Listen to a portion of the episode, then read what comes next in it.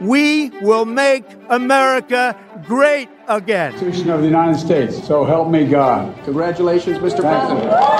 There is no planet B. There is no planet blah. Blah, blah, blah. Blah, blah, Это совсем не blah. значит, что его травить нужно. Кому он нужен Понимаете? Это, Если бы хотели, наверное, довели бы до конца. And yet, again, we have said no to Brexit. Una guerra invisible, pero que deja más heridos y más muertos a veces que las guerras visibles. Vive la République. Vive la France. Our company is now Meta. Diplomacias, con José Luis Orella y Juan Carlos Nieto. Como en todos los podcasts, buenos días, buenas tardes o buenas noches, porque en alguna parte del mundo es una de estas cosas. Este se llama Diplomacias y está hecho para usted.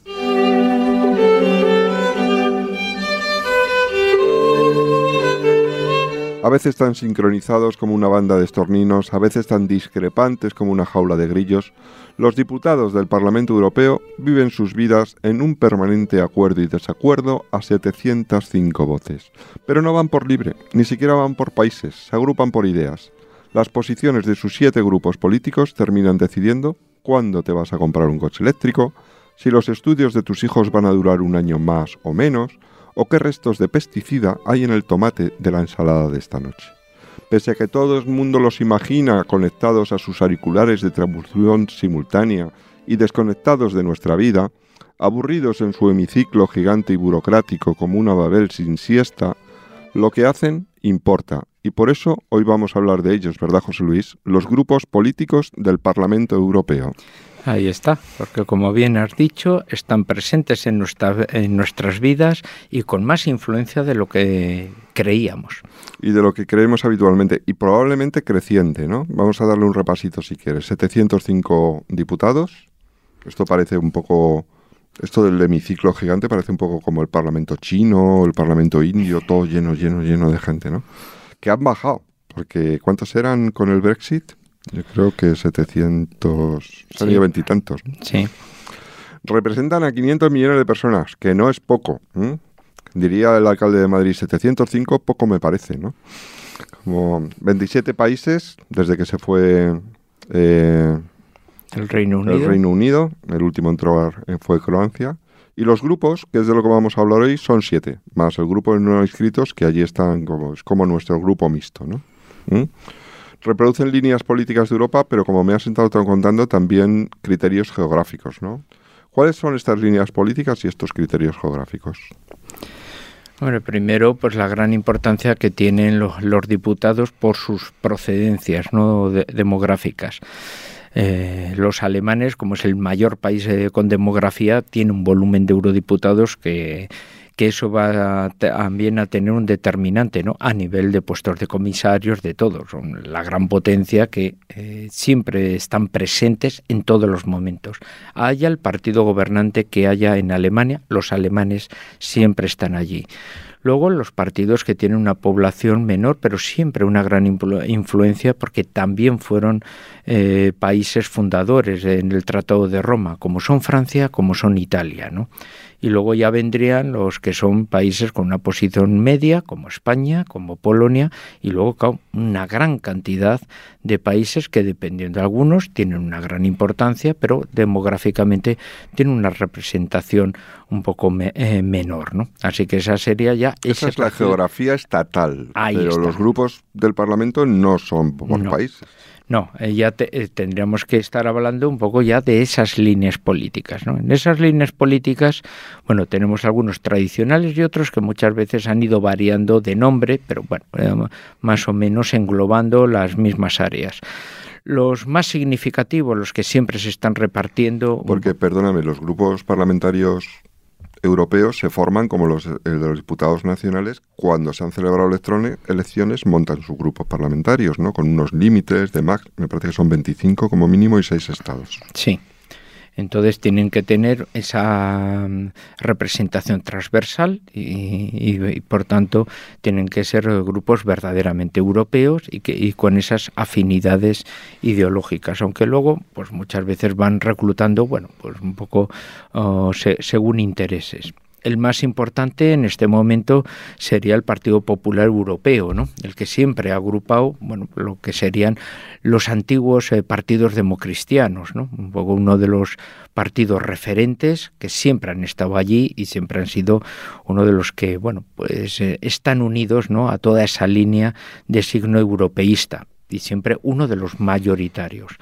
El segundo sería el grupo de los socialistas y los demócratas, ¿no? O sea, siempre vinculado a esa visión socialdemócrata, a esos partidos socialistas. En algunos casos han ido incrementando su fuerza cuando antiguos partidos comunistas evolucionaron a posiciones socialdemócratas. Estamos hablando, por ejemplo, del Partido Comunista Italiano, cuando con la caída del muro evolucionó al, al, Partido Demócrata de Izquierdas y actualmente es el Partido Demócrata con agregaciones, ¿no? O ya con la integración de los países de la, eh, Europa centroeuropea y oriental, bueno, pues también aquella integración de formaciones de partidos socialistas, socialdemócratas, en realidad evoluciones de sus antiguos partidos comunistas. No fue la consecuencia del eurocomunismo llevado a sus últimas a sus últimos límites, ¿no?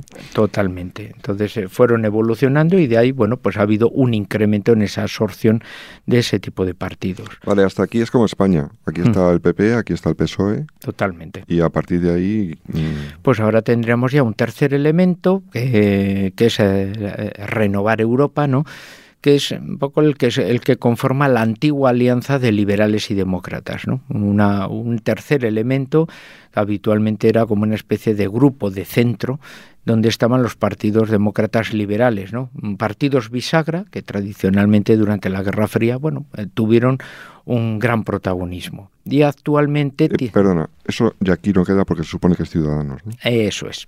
El representante sería eh, Ciudadanos y, luego siempre han estado jugando con algún partido de signo nacionalista. Y en Francia es Macron, ¿no? Ahí está. Entonces ahora podemos decir el motor el eh, representativo un poco de esta internacional sería Macron, porque la aportación de diputados franceses por su potencia demográfica, pues le hace que de repente, pues bueno, pase de ser un grupo que siempre era mediano, que daba mayorías, a bueno, a ser ahora un elemento a tener en cuenta.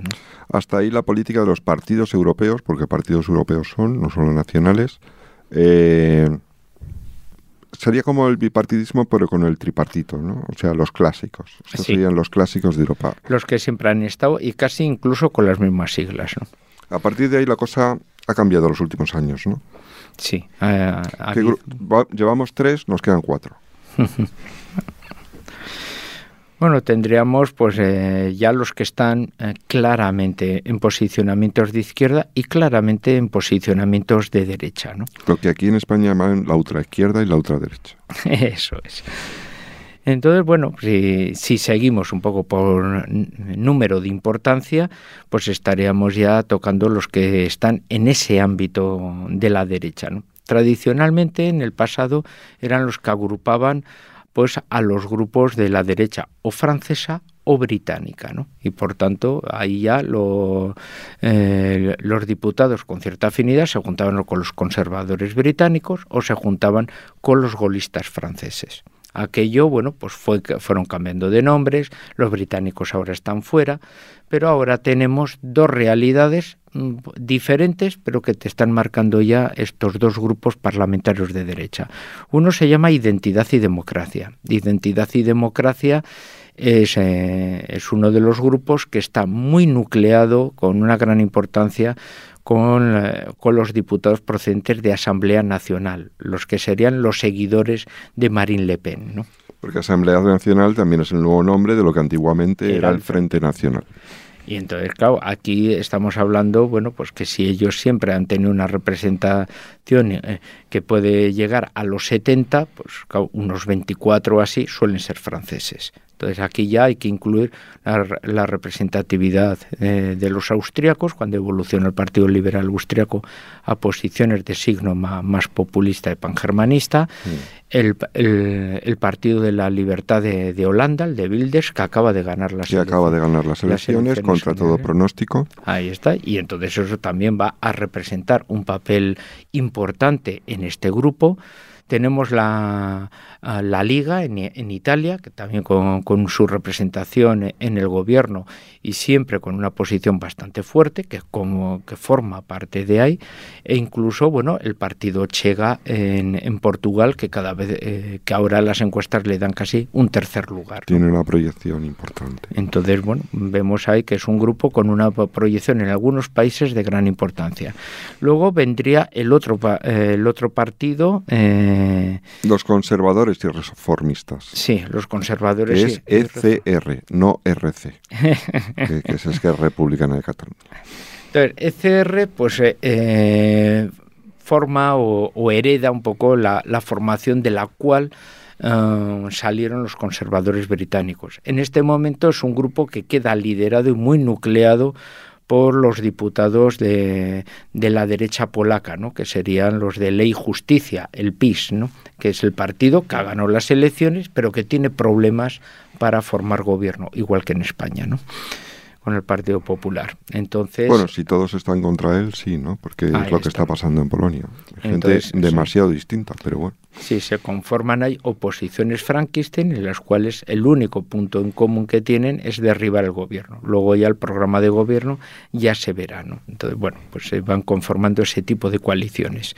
Entonces los polacos tienen ahí una gran representatividad y en los cuales luego, pues la segunda participación serían los italianos, de los hermanos de Italia, de Giorgia Meloni, que está actualmente en el gobierno. Que preside el gobierno actualmente. No es un partido marginal. Ahí está. Y, y ahí, los polacos tampoco lo han sido hasta ahora. Lo, lo normal es que los italianos ahora tengan una proyección de multiplicación de voto y representatividad muy importante. Entonces aquí sí vamos a tener, bueno, que va a aumentar ese protagonismo italiano claramente, ¿no?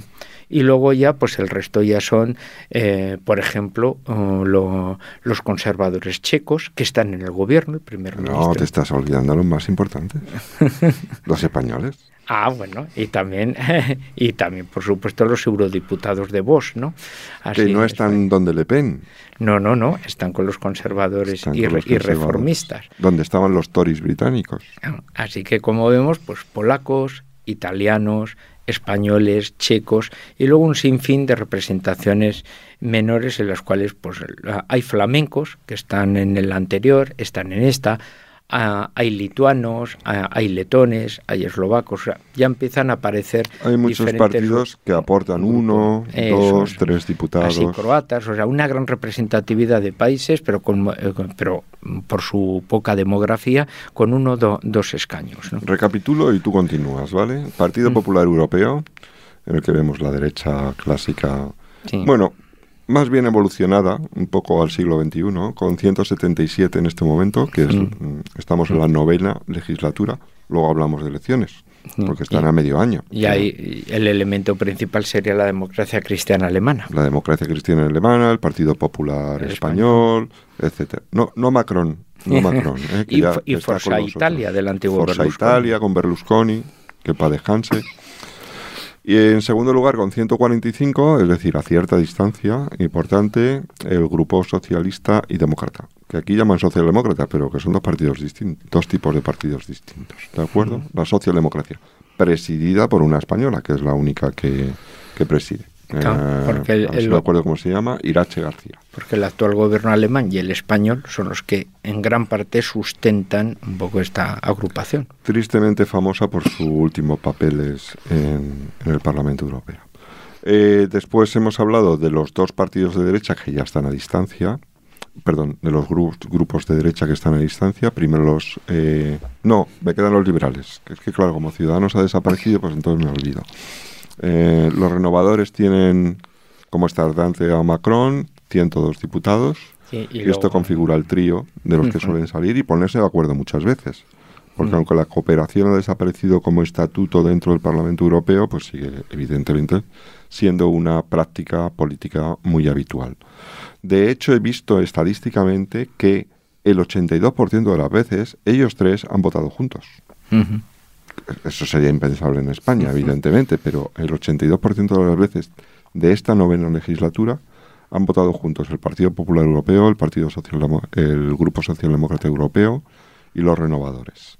Y luego ya en el lado de la derecha, que que hemos resuelto ahora mismo, Identidad y Democracia con los Le Pen, la Liga, con Salvini. Alternativa por Alemania. Muy importante, Muy te lo iba a importante, ahora cada vez mismo, también Alternativa por. Alemania, mm, con, con que a la gente se le ponen los pelos como escarpias, ¿no? Porque claro, pues eh, sus antecedentes son terribles en la historia del siglo XX, que tienen 65 diputados. O sea, ya están a mucha distancia de los 102 que tienen los liberales. Y después los conservadores y reformistas, donde, como has dicho, están los polacos, está Vox, están todos estos. Falta uno que luego hablaremos de ello, porque ¿dónde están los húngaros de Orbán? ¿no? No están aquí, no están en ninguna parte de momento. La gente dirá, ¿cómo que no están en ninguna parte? Pues no, no están en ninguna parte. Ya veremos que están en los no adscritos. Y entonces nos queda la otra parte de la izquierda, ¿no? Ujú. Que son Pues tenemos en, en primer lugar pues la la ay, La izquierda, izquierda. los verdes Bueno, Alianza Libre. están los verdes porque tienen más votos. Sí, es eso es. Los verdes a- a- Aquí es donde está Esquerra Republicana de Cataluña. Eso es. Para no juntarse con Podemos, básicamente. Los verdes y Alianza Libre Europea, ¿no? que es la conjunción que hicieron en su momento, bueno, todas las agrupaciones eh, verdes existentes, pues francesas, alemanes principalmente, que eran los que tenían una gran importancia, porque son los verdes, más la Liga 90, que eran antiguos disidentes del régimen contrario a los comunistas en la República Democrática Alemana, verdes belgas, holandeses, toda una serie un poco de estos movimientos que en, en algunos casos procedían incluso de la extre- extrema izquierda, ¿no? Es, por ejemplo, un eurodiputado verde es Convendit, ¿no? Aquel el famoso pelirrojo del mayo del 68. Ah, sí, Eric Pues- el Rojo, ¿no? Eric el Rojo, pues es Mm. ahora un flamante viejecito eurodiputado verde alemán cuando fue, bueno, pues el Para Eric que la gente se acuerda es ese de esa foto que está con un aspecto como riéndose, burlándose delante de las de la Mm. policía antidisturbios francesa en el 68 y que luego, claro, pues terminó teniendo un sueldo de 7.000 euros, lo cual no parecía muy revolucionario de calle. Totalmente. Y luego ya tienes por la Alianza Libre Europea, que es la que agrupa pues algunos partidos nacionalistas que decidieron integrarse junto a los verdes. Ahí es donde uno de los elementos más fuertes es Esquerra Republicana de Cataluña, ¿no? Ahí, y entonces, Mm, Estas son las dos partes de la Alianza de los Verdes, pero todavía queda otro grupo, que es el séptimo y último, Claro, que es eh, ya el, el representativo, se puede hablar de la izquierda pues eh, pura y dura, ¿no? Sería izquierda unitaria europea, ¿no?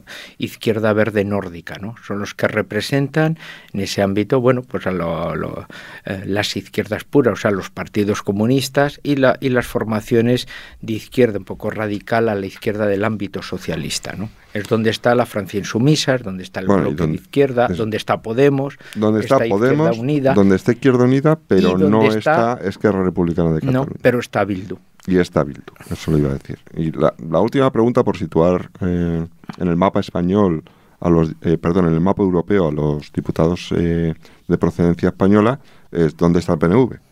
Pues está con los liberales, Ahí está. que está con Macron. Sí. Recientemente, porque pertenece al grupo del Partido Popular Europeo, luego se, se marcharon, se, se integraron en esa Alianza Libre Europea junto con los verdes, que se ve que no les gustó mucho, y finalmente se integraron en el, en el grupo de renovación de Macron, en los cuales ya mm, desaparecieron ya un poco ya todos los pozos, un poco de valores o principios cristianos que tuvieron en un inicio. Hay que decir que algunos de los españoles, como por ejemplo Puigdemont con Junts, están en los no inscritos. O sea Ahí que... está. Pero eh, esto que acabas de decir mm, no parece solamente algo que ocurre excepcionalmente, sino que es, es un botón de muestra del peregrinaje que hay en la recomposición de los grupos del Parlamento Europeo y de cómo gente se va de unos, vuelve a otros, intenta formar otros. Por ejemplo, Salvini ha intentado que todo el mundo de los identitarios sumara a todos los convers- conservadores y muchos consideran un medio fracaso que no lo haya conseguido, pero como los todavía nos quedan unos escritos, pero como los húngaros se han ido, pues lo intentará de nuevo.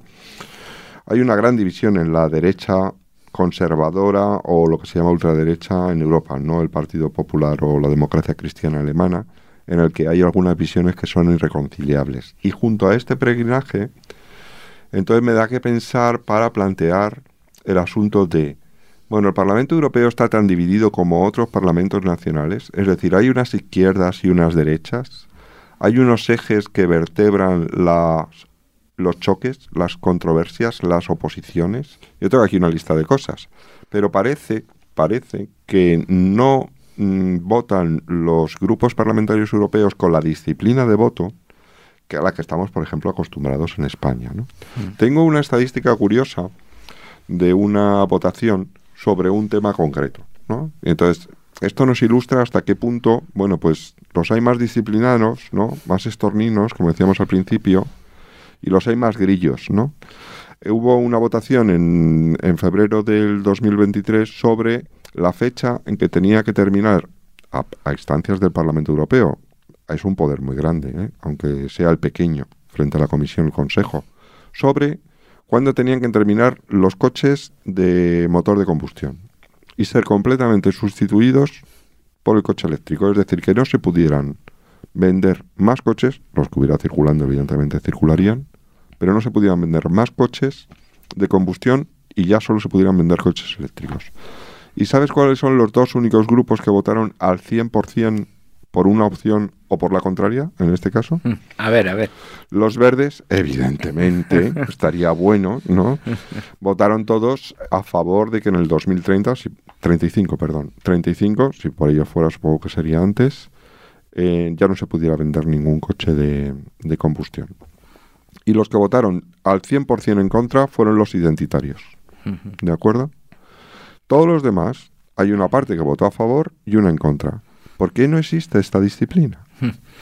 Hombre, los orígenes son un poco distintos a nivel geográfico, como hemos dicho, y por tanto, aunque los grupos reúnen por afinidad ideológica, son muy distintos los intereses pues, eh, de, de, alguien de izquierdas o de derechas, por ejemplo, de la, de la Europa centroeuropea, de la escandinava o incluso de la mediterránea. Eso puede provocar y favorecer que a pesar de las diferencias ideológicas, muchas veces la afinidad geográfica pueda realizar bastantes alianzas personales y que los matices y las distancias sean mayores entre un escandinavo y su equivalente mediterráneo, ¿no? O sea, el equivalente mediterráneo quiere su coche de combustión y el escandinavo, aunque sea de el bloque contrario, está dispuesto a que en el 2035 todo el mundo tenga un eléctrico.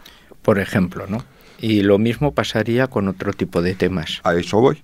A eso voy. ¿Qué, ¿En qué temas surgen las controversias principales que se pueden resolver tanto en términos legales como de proyección política, ideológica o pública en el Parlamento Europeo? ¿Cuál dirías tú que estaría en el top, el número uno? Pues en este momento uno de los problemas sería el tema de inmigración, por ejemplo. Claro, ¿y cómo se sitúan los grupos en la inmigración? Pues, eh, pues tenemos claramente que los grupos, eh, por ejemplo, los más conservadores, eh, tienen en sus puntos unos programas como más soberanistas e intentan, especialmente aquellos grupos que proceden de países fronterizos de la Unión Europea, a intentar poner unas fronteras más firmes y que imposibiliten especialmente la inmigración ilegal. Ilegal. Esta, ilegal. esta es una precisión que hay que hacer siempre, porque mucha gente a río revuelto intenta mezclar las dos.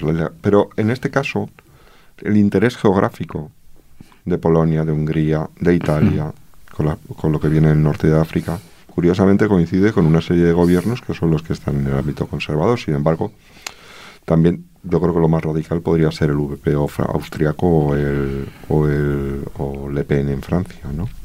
Es decir, la inmigración sí polariza la izquierda y la derecha Sí, aunque también eh, es uno de los puntos que claramente eh, polarizan, porque la, también la izquierda ha tenido su evolución. Antes eran partidos obreros, representativos de los trabajadores, ahora han abandonado esos segmentos y se han convertido más bien en defensores de reivindicaciones de, de minorías de otro tipo, muy sensibles a, la, a, lo que podríamos denominar las reivindicaciones de tipo woke, pero también se han abierto a ser representativos de las cada vez más importantes comunidades de, de inmigrantes ahí. Y entonces es uno de sus filones de voto. ¿no? Los... Pero, pero eso es legal. Totalmente. O sea, es una inmigración asentada ya. Puede que viniera ilegalmente, pero ya es legal. Y luego ya los conservadores pues también realizan, o sea, el, antiguo Frente Nacional francés, ahora Asamblea Nacional, que era tenía una política muy antiinmigratoria, mm, ahora uno de sus principales resortes son ya los que son segunda o tercera generación de aquellos mismos inmigrantes totalmente con nacionalidad francesa que no quieren una, una oleada de inmigración ilegal y que eh, ahora representan su integración en la sociedad francesa votando soluciones más conservadores que curiosamente son los que están entrando con mayor peso e incremento en los partidos, eh, vamos, en los sectores trabajadores. La Asamblea Nacional es ahora el partido eh, que tiene mayor representación en las clases trabajadoras. Por decirlo como yo suelo decir, no son cayetanos. no precisamente. Vale, ¿cuál sería el segundo punto? Yo creo que lo WOC es muy importante, está vinculando mucho con la aparición de los partidos conservadores, pero no hay partidos en el grupo de identitarios frente al de conservadores que son un poco woke? Hombre, sí, e, especialmente aquellos que provengan un poco más de la Europa occidental, sí que son bastante más permeables. Por lo menos en los temas de familia o en los mm. temas de vida, aunque no lo sean en los temas de inmigración o de xenofobia. Mm. Quiero decir que las líneas no son exactamente esas, ¿no? Es decir, partidos woke, pues ya son la mayoría, ¿no?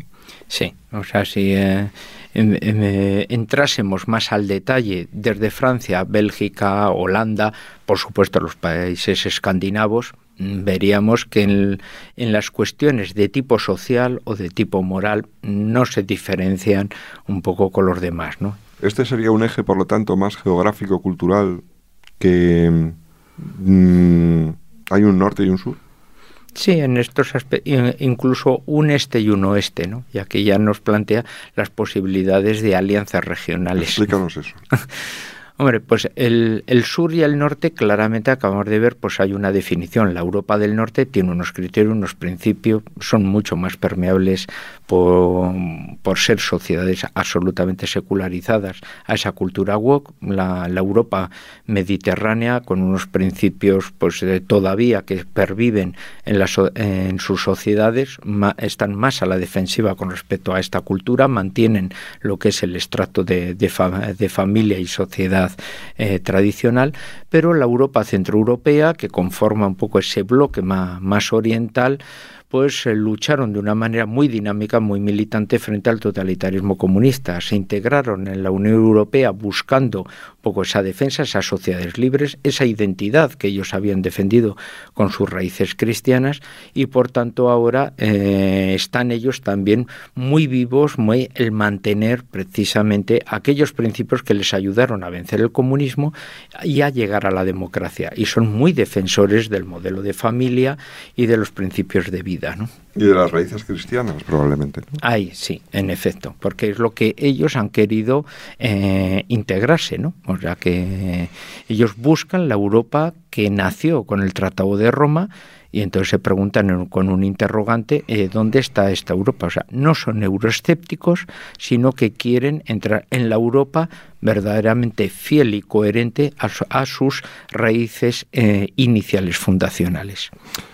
¿Hay euroescépticos, hay antieuropeos y hay proeuropeos? ¿Y cómo definiríamos? Porque es muy difícil encontrar las palabras, pero yo no he encontrado mejores. ¿eh?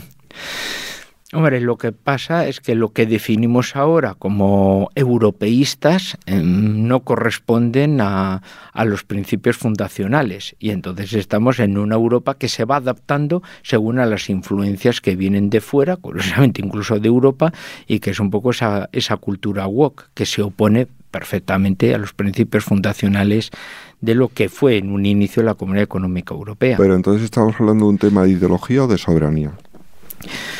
Hombre, em, inicialmente es un tema ideológico, lo que pasa que algunos países proyectan una reivindicación de soberanía moral para poder preservar a sus pueblos y sus naciones mayoritariamente favorables a estos principios de una legislación europea que va en una dirección diferente. Yo creo que hay otro eje que ha cobrado mucha importancia con las guerras. Ya hablo de guerras porque como ya solamente no hablamos de Ucrania, sino también hablamos de Gaza y de Israel. Y aquí, ¿cómo se, cómo se posicionan los grupos frente a la guerra y frente a Rusia? Porque yo creo que son dos cosas un poco distintas. Sí, porque con respecto al tema de la, de la guerra de Ucrania, por ejemplo, vemos, bueno, pues que si gran parte de todo el arco parlamentario europeo se ha posicionado al lado de Ucrania, sí que en sus extremos, en algunos casos, eh, el elemento más radical de la derecha, pero claramente eh, también algunos elementos de la izquierda radical, pues han postulado posiciones pues favorables a, la Federación Rusa. Incluso puedes encontrar algún eurodiputado eh, que forma parte, por ejemplo, del grupo de los, de los liberales y que es un partido eh, populista financiado por un millonario ruso eh, que vive allí, ¿no? O, o, algunos, o algunos representantes de la comunidad rusa de Letonia que formó parte de la izquierda y que ahora está pues en el grupo de los no inscritos. O sea que tienes un poco también ese tipo de peculiaridades, ¿no? ¿Se puede hacer con la política exterior europea algo más eh, homogéneo a fuerza de que sea respaldado por los votos del Parlamento? Debería ser, pero es muy difícil porque todavía los países europeos no mantienen una unidad común en ello. O sea, cuando hablamos de política internacional europea estamos mm, muchas veces hablando de una, eh, de una política internacional alemana los franceses no suelen coincidir en muchos aspectos en ello y siempre han mantenido una autonomía de su representación aparte. Y luego el resto de los países va un poco por importancia. O sea que eh, los países pequeños sí tienden a tener una política internacional porque en muchos casos en su presencia pues es bastante pequeña, pero los países grandes curiosamente no tienen por qué tener esa uniformidad y tienen sus divergencias y se nota con, la crisis del COVID y en, algunos aspectos regionales afinidades y, y, distancias con aspectos africanos, que por ejemplo África, a Francia mm, tiene un mayor protagonismo que por ejemplo pues la política que pueda tener Alemania, ¿no? Va a haber elecciones dentro de seis meses. Eh, lo que dicen las proyecciones eh, sobre quién baja y quién sube, podemos repasarlas, pero básicamente, quiero decir con números, porque ya hay encuestas, pero básicamente lo que ocurre es que vamos a tener un parlamento con un grupo popular disminuido, con un grupo socialista un poquito a la baja, con unos liberales que se quedan más o menos igual, pero con un crecimiento de los conservadores y de los identitarios. Es decir, bueno, no sé si lo puedo decir así, es un Parlamento Europeo menos popular, pero más de derechas. Hmm. Sí, claramente el Partido Popular Europeo ha ido alejándose cada vez más un poco de lo que eran los principios básicos, un poco de, de su programa político, Tengamos en cuenta que está basado en los partidos democristianos de la época de la Guerra Fría y ese alejamiento, las votaciones en muchos casos favorables con los socialistas y liberales a proposiciones de tipo WOC frente a la familia, ha permitido y ha favorecido esa migración mm, del voto más conservador de sus formaciones a nuevas siglas o a partidos que estaban en, su derecha que han ido creciendo y, no convirtiéndose en una eh, ultraderecha, pero sí en unos espacios de partidos de la derecha que claramente no son marginales y que, y que van creciendo y, y en este momento actual son dos grupos muy importantes que muchas veces por ese nacionalismo propio de cada uno, bueno, pues de momento ha imposibilitado que lleguen a fusionarse, ¿no? Claro, porque si se fusionaran, la proyección lo que nos da, la proyección no es ninguna sorpresa, porque claro, aquí hay que incorporar el cambio de signo de voto que ha habido en Italia, en Suecia, en Finlandia, en Holanda, los últimos. Mm. O sea, la, la encuesta simplemente está diciendo cómo es la foto de ahora. Vamos a ver cómo es la foto dentro de seis meses también. A lo mejor por alguna razón ha cambiado pero los dos juntos, los conservadores y los identitarios, superarían a los populares y eso hace mucho tiempo que no había un cambio de esta naturaleza se en el Parlamento Europeo. En efecto, pero se convertirían en la primera fuerza política del Parlamento Europeo, con lo que eso significaría. Sería una apuesta por eh, lo que se ha denominado un poco la Europa de las Naciones, que era el proyecto un poco inicial de un De Gaulle eh, cuando abrió su amistad con, con Razadenauer, ¿no? Podemos decir una línea distinta a la que estamos ahora, ¿no? Pero yo auguro un gran choque, porque las declaraciones de los líderes del Partido Popular Europeo, de los liberales y de los socialdemócratas, hace nada además, intervinieron cuatro, tres de ellos alemanos, y no es, no es baladí que fueran tres de ellos alemanes, lo que quieren es cambiar los tratados. Y aquí el Parlamento sí que tiene mucho que decir, porque no se pueden cambiar los tratados en el Parlamento. Se pueden hacer muchísimas cosas que casi las hace solas el Consejo o las hace solas la Comisión, que al final la presidenta de la Comisión hasta ahora le elige el Consejo. Pero lo que quieren es cambiar los tratados, hacer un Parlamento más político, una comisión más política. El vivo ejemplo de, el, ejemplo más fuerte de ello es la eliminación del veto. Es decir, ahora mismo, pues como sabes, eh, hay que poner sanciones a Rusia, hay que ah, prolongar la vida legal de un pesticida. Hay cosas tan distintas como estas necesitan de la unanimidad del Consejo, es decir, el país más pequeño, el país más pequeño puede vetar, ¿no? Y un cambio de los tratados en el sentido en que los tres grandes partidos quieren significaría eliminar la capacidad de veto, lo que significa que los países pequeños pues ya tendrían mucho menos que decir, pero también uno grande como España. No solo los pequeños, lo que significa que va a ser una Europa menos de las naciones y una Europa, como ellos la llaman, más federal.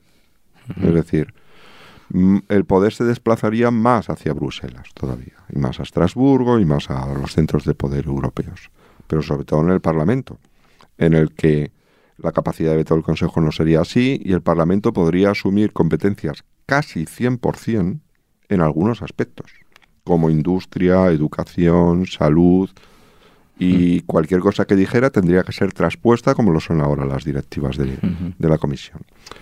Es decir, los que están subiendo en voto tienen el planteamiento exactamente opuesto a los que mantienen las mayorías, que siguen manteniéndolas, pero están a la baja. Sí.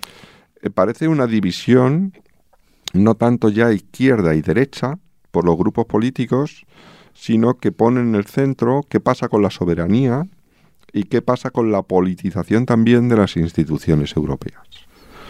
¿Qué tipo de legislatura, esta que va a ser la décima, podemos tener si el eje de discusión va a ser este?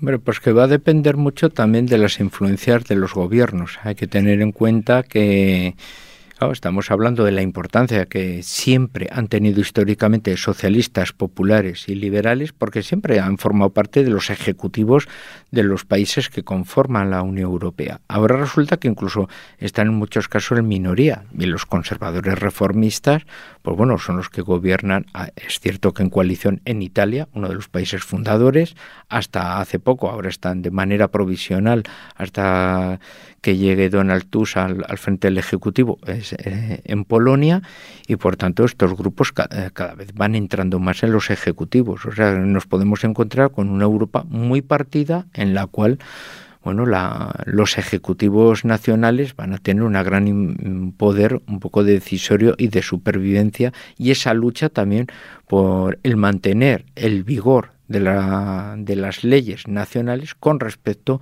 al peso de las leyes europeas, que es lo que está intentando Bruselas, que estén por encima y poder eh, estirparlas, aunque haya una mayoría social que se oponga a una decisión proveniente de Bruselas. Bueno, pues eh, podemos casi cerrar dando algunos datos sobre que, eh, aunque las elecciones van a ser exactamente en España, van a ser el 9 de junio, en toda Europa van a ser entre el 6 y el 9 de junio. Eh, prometemos hacer principios de junio un episodio de diplomacias exclusivamente sobre las elecciones europeas.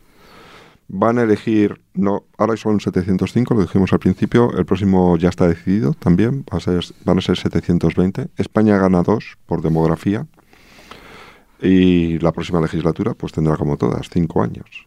España tendrá 76, ¿de acuerdo? Y digo que la campaña ha empezado porque mm, el Congreso del Partido Popular Europeo va a ser, ya está fijado para primavera, no con fecha exacta, en Bucarest. Los socialistas ya han organizado hace nada la conferencia sobre el Estado de la Unión con Calviño, que fue, y Teresa Rivera. El Congreso de los Liberales acaba de celebrarse en Austria también con una declaración que la han llamado la Declaración de Viena, que es una especie de preprograma pro-europeo y pre-electoral, en el que se aboga por más empresas, menos impuestos, nada de pacto con los populismos, etcétera, etcétera. Y yo pienso que en cuanto pase la Navidad, pues se va a empezar a hablar de, esto. Y hay muchas cosas que el Parlamento Europeo pues va a decidir. Por ejemplo, qué pasa con las guerras, cuáles son las posiciones exteriores de España. Pienso que esta décima legislatura, no sé, para cerrar, pues, por favor, darme tu opinión, el Parlamento Europeo, pese a todo lo que dicen los tratados y las legislaciones, va a ganar peso. Va a ganar peso y se nota en la decisión de algunos candidatos de, de algunos de las formaciones. ¿no?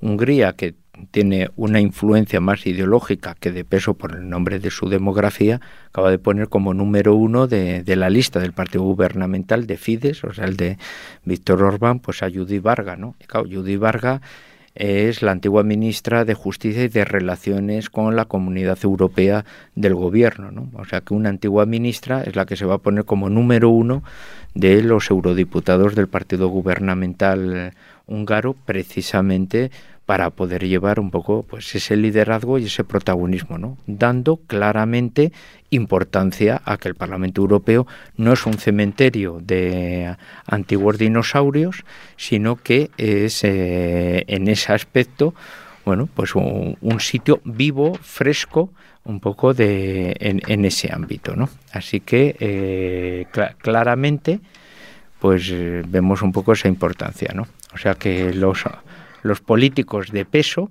pues eh, son los que van a empezar a dar protagonismo un poco a, ese Parlamento, ¿no? con la llegada pues de, esta gente que José Luis, pues hemos acabado, creo. Prometemos este programa y prometemos volver con más frecuencia, que nos hemos despistado un poco. Gracias a Caterina Alzola en la edición y a Macarena en la mesa de sonido. Nos vemos. Diplomacias es un podcast de la Universidad CEU San Pablo para el debate, con la colaboración de la Academia de la Diplomacia.